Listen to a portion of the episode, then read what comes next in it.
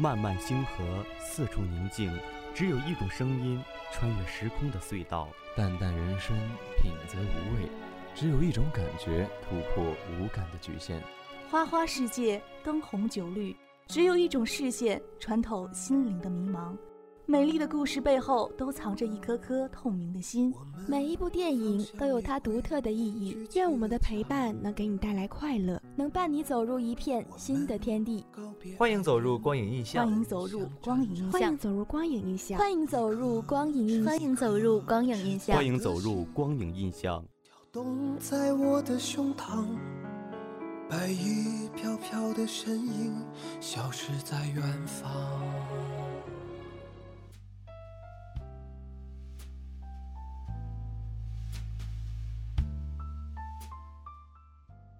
今天是二零二一年四月十四日，农历三月初三，星期三。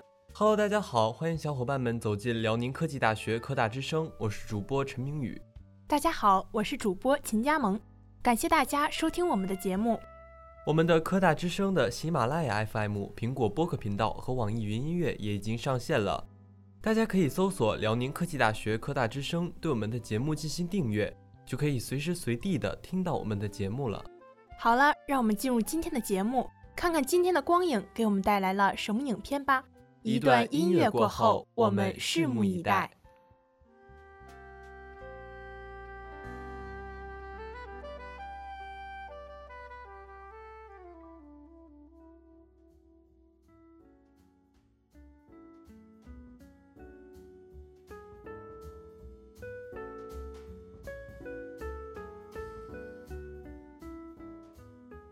光是璀璨，影视梦幻；光是绚烂，影视变化；光是闪耀，影视呈现。光与影的交织，为我们带来了电影。各位老师，各位同学，大家好，欢迎走进每周三中午的电影放映厅。我是厅长陈明宇。表演是创作，充满力量；镜头是艺术，充满美感；剧本是骨架，充满想象。点点滴滴的汇聚，为一部好电影注入灵魂。大家好，我是厅长秦佳萌。今天为大家推荐的影片名字叫做《让子弹飞》。《让子弹飞》改编自小说《道观记》，是由姜文执导，姜文、周润发、葛优、刘嘉玲等主演的剧情片。该片讲述了悍匪张牧之摇身一变，化名为清官马邦德，上任鹅城县长，并与镇守鹅城的恶霸黄四郎展开了一场激烈争斗的故事。本影片就像是真人版的卡通电影。姜文把一个成年人的幻梦做得如此天真烂漫、五彩斑斓，又如此一本正经、正气凛然。该片梦幻般的开头，白色骏马拉着蒸汽火车穿行在山林之间，佐以久石让抒情优美的配乐，这美丽的画面仿佛就像从日本动画大师宫崎骏的电影意象中幻化而来。而接下来，巨大的火锅、戴着麻将牌面具的土匪、飞舞在天空中的火车车厢。乃至于击打着日本太古迎宾的白面妇女，悄悄观察着新上任县长的鹅城一霸。无论形象、情节、人物的特性，还是画面的想象力，莫不带着强烈夸张的卡通片风格。那种主题不离正邪相争的奇幻冒险故事，仿佛与日本热血系动画片出自一脉。本影片借古讽今，从细节和对白中能解读出许多象征和隐喻。娱乐性十分丰富，情节利落紧凑，有几幕更看得观众血脉沸腾。让子弹飞中角色的设计和互动尤其过瘾，看着三个坏人对垒，有如在阅读一套计谋典籍。尤其是台词“让子弹多飞一会儿”，跟放长线钓大鱼有着异曲同工之妙。我看《让子弹飞》最大的感受就是，姜文真是把好刻刀啊！演员就像食材，导演就像是刻刀。印刻的好不好，要看他怎么把握材料。姜文几乎从不失手。刘嘉玲在《让子弹飞》里演了一个有情有义的妓女，那么鲜活水灵，一个拧过来的背影，一个斜斜的眼风，风骚入骨。我觉得葛优在影片里饰演的角色是整部电影里最精彩的人物，甚至也是当年电影中最精彩的人物。这个小人物贪财怕死，狡黠圆滑。却又那么妩媚可爱、贴心贴肺，因为他的恶是人性本身的恶，贪婪、好色、怕死，不是非人性反人性的恶。这种小奸小恶就像是某些人脸上的痦子，生动而亲切。张麻子刚强，他柔媚，一张一弛，非常般配。再看看他们偶尔调调情，真是赏心悦目。是啊，影片在创作过程中，大家也都付出了很多心血。在开拍前，姜文和制片人马科曾赴荣昌看望马识途，并促膝长谈。为了更好地演绎角色，他们还向马识途请教四川旧社会的风土人情等细节。为了诠释胡万这个角色，姜文邀请张淑平为陈坤打造了五款截然不同的造型，服装上更是囊括了北洋时期所出现的全部服装种类。从粗布麻衣、丝质长衫、中山装到西装，原本姜文打算将陈坤彻底毁容，到了正式拍摄时却不忍心下手，决定要保留陈坤原本帅气的一面，运用表演来体现出角色的狠劲儿。让子弹飞是一部让人难以定义和归类的电影，因为姜文独特的个性和创作才华，让这部影片有着独一无二的个性特质。这意味着人们难以用既有类型片的常规去判定这部片子，因而对他的各种解读五花八门、包罗万象。让子弹飞也是一部不完美的影片，尽管演员的魅力让人过瘾，影片的影像让人激动，幽默的人物和语言让人大笑，但情节和叙事不够合理流畅的硬伤也同样的明显。然而姜文的才华和激情又是如此无可抵挡。足以强势到让观众不得不在他的逻辑中去理解作品，在他的方式中谅解了让子弹飞的不合理硬伤。让子弹飞向观众们展示的，的确是一部完全在卡通动画思维下创作的作品。不能说那些充满着天马行空想象力的精彩画面都是卡通风格的功劳，但是那个乌托邦式的世界，那些夸张而具有符号感的人物，那些荒诞而脱离常规的情节。却可以在一个卡通式的天真的逻辑里得以合理的展开。好了，听了这么多，我们的电影放映厅到这里也要结束了。感谢您的收听，我们下期再见。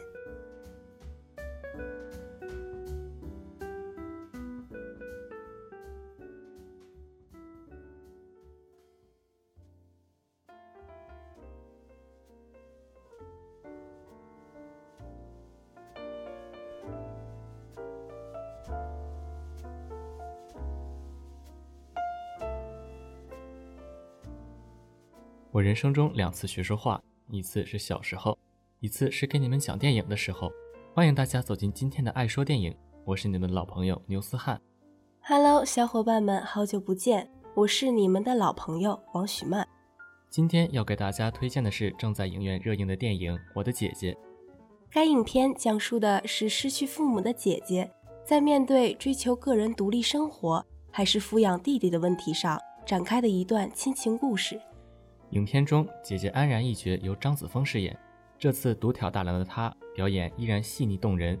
不同的是，她终于开始长大了。这是她第一次以成人角色来完成表演，第一次自己置身于家庭和女性问题核心的探讨。是啊，她在之前的各种影片中，还都是以小妹妹的形象在大荧幕上展现。这次以成人角色完成表演，确实让人眼前一亮。说张子枫是被观众看着长大的，一点也不为过。五岁就从拍广告开始进入演艺圈，八岁凭借《唐山大地震》里小方当一角崭露头角，在《快把我哥带走》里的可爱少女，太多太多的影视剧中，她闪着充满故事的一双眼睛，把女儿、妹妹给演活了。是啊，我还记得在《唐人街探案》中，她饰演的斯诺，最后那邪魅一笑，真的吓到我了，到现在还记忆犹新。没错，我也是在那个镜头下被他的演技折服了。但在《向往的生活》也展现了他的真实性格，乖巧文静，这让许多观众加深了对他的喜爱。是的，身为小戏骨的他，在圈中的口碑都是非常好的。一提到张子枫这个名字，谁都会说一句：“这个女孩真的不错。”冯小刚说过：“她的眼神太有戏，让我敢给她各种特写，都能打动观众。”徐帆也盛赞：“这孩子的演技太好了。”太真实，和他一起演戏，我不能不真实。张子枫因为从小就踏入了这个圈子，所以一直成长在鲜花和掌声中。但是他没有因此飘飘然，始终是外表干净，内心成熟。这就是他的可贵之处。如今他二十岁了，无论对于演员的职业还是自己的人生，都处于一个转折期。安然这个角色适时的出现，对于张子枫来说颇有意义。是啊，安然一角比女儿、妹妹都更要复杂。她不光是孩子，更是姐姐，是家长，是护士，承担着家庭、社会的多重身份和责任。来看张子枫对于这个更为复杂角色的处理。电影开篇面对父母葬礼，安然没有掉一滴眼泪，眼神中流露出的是愤恨、冷漠。父母给了他生命，却从未给他关爱。一生下来面对的就是对这个世界的失望，被迫装残疾人，被迫改专业，就因为自己是个女孩。克制、压抑是张子枫对安然身份背景的诠释。但转身无人处，他也还是个孩子，他有痛，有恨，有对美好的向往，有人性一丝幽微的阴暗面。张子枫用演技把这个复杂的人物内心呈现的淋漓尽致。多年前，徐峥导演就称他为艺术家，说他那种天然的感受能力，就是孩子般的纯真，完全都融合在一起。她无疑是中国最好的女演员之一。童星出身的演员最怕的就是在观众心中的印象过于根深蒂固，而如今妹妹顺利变姐姐，张子枫的戏路由此更加开阔。是的，影片中她饰演的安然告诉我们。在生活中面对不公时，要直来直往，勇敢说不。好了，今天的爱说电影到这里就要结束了，我们下期再见，拜拜。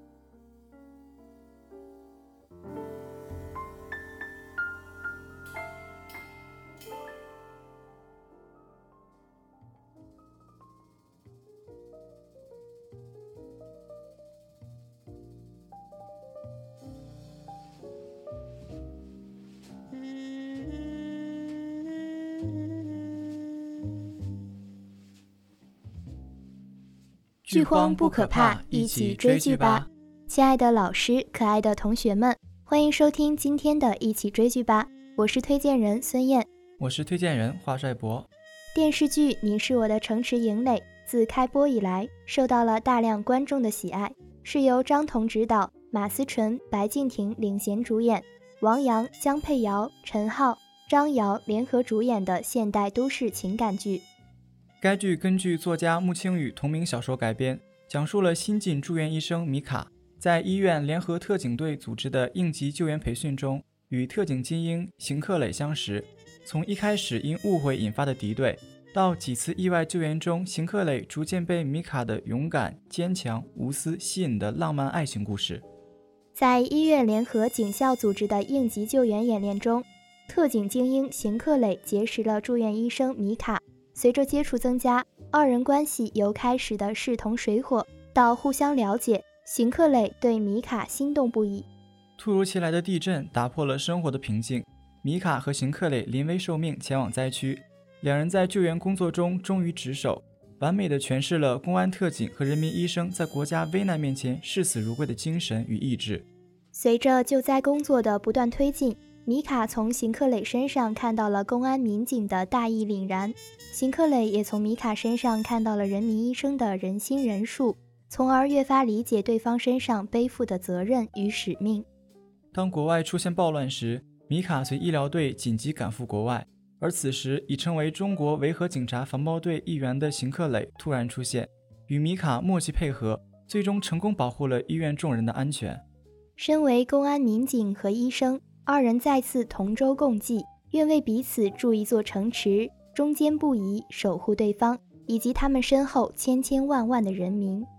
该剧之所以受到观众的喜爱，原因非常简单：一则是因为这部剧在制作方面非常精良，比如剧中的服装、化妆和道具等都非常真实，细节展现完美；二则是因为这部剧的选角符合原著，特别是男主白敬亭，他饰演的邢克磊。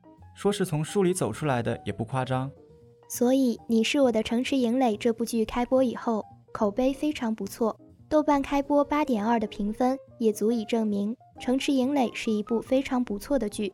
不过，随着该剧慢慢更新，网上关于该剧的不同声音越来越多，差评也越来越多。现在《城池营垒》的评分已经比开播时下降了零点二分。通过观众评论，我们不难发现，之所以有观众给这部剧打出差评，主要出于两个原因。第一个原因是有观众表示这部剧的剧情太敷衍，编剧为了推动剧情发展，完全不顾及实际情况。比如第三集中，女主米卡为了帮助自己患癌的好友，没有请假就去了医院。也正是因为这次私自外出，所以米卡被邢克磊开除。但米卡离开时，邢克磊就在他面前，他完全可以请假外出，而且米卡只要说明原因，邢克磊也不可能不准假。因为偶像剧其拍摄目的和表现手法不是为了揭露人性，也不是为了表现丑恶，相反，偶像剧想表达的是美好，是世界上最美好的一面。从这方面来讲，《城池营垒》其实非常不错。当然，你是我的城池营垒之所以出现这样的分歧，也是正常情况。因为这部剧虽然好看，但也不可能让所有人喜欢。而且，因为观众的性格不同、年龄不同，对这部剧的评价也不一样。尤其是年龄不同，对待偶像剧的看法也就不同。比如，一个十八岁的阳光少年和一个三十八岁的已婚中年，两个人同时看《城池营垒》，对这部剧肯定会有不同的看法。也会给出不同的评价。年轻人更看重的是男女主角的甜蜜恋情，而年龄稍大一些的观众可能更关注故事的逻辑性。但爱情，尤其是年轻人的爱情，大多时候是不讲逻辑的。无论如何，《你是我的城池营垒》作为一部偶像剧，在各方面都相当不俗。可以说，这部剧是一部非常优秀的偶像剧。夸张一点，甚至可以说，《城池营垒》是近两年来国内最优质的偶像剧之一。时间也差不多了，那今天的一起追剧吧到这里就要结束了。感谢你们的聆听，让我们下期再会。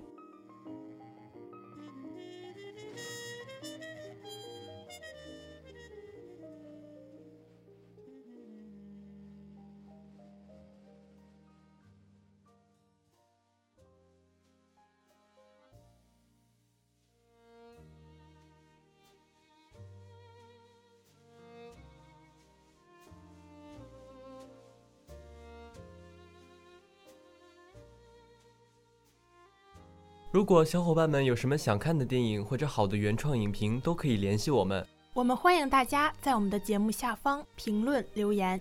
今天的光影印象就到这里了，我们下周再见，拜拜。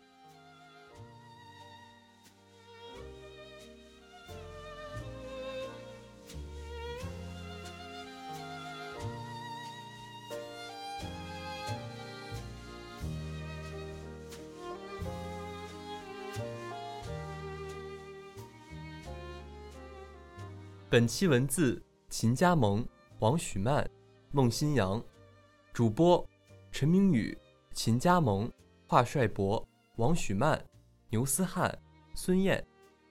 广播编导：孟新阳、陈明宇、刘宇铎、董翔飞。策划：陈明宇。监制：童艺新、王少娜。感谢各位的收听。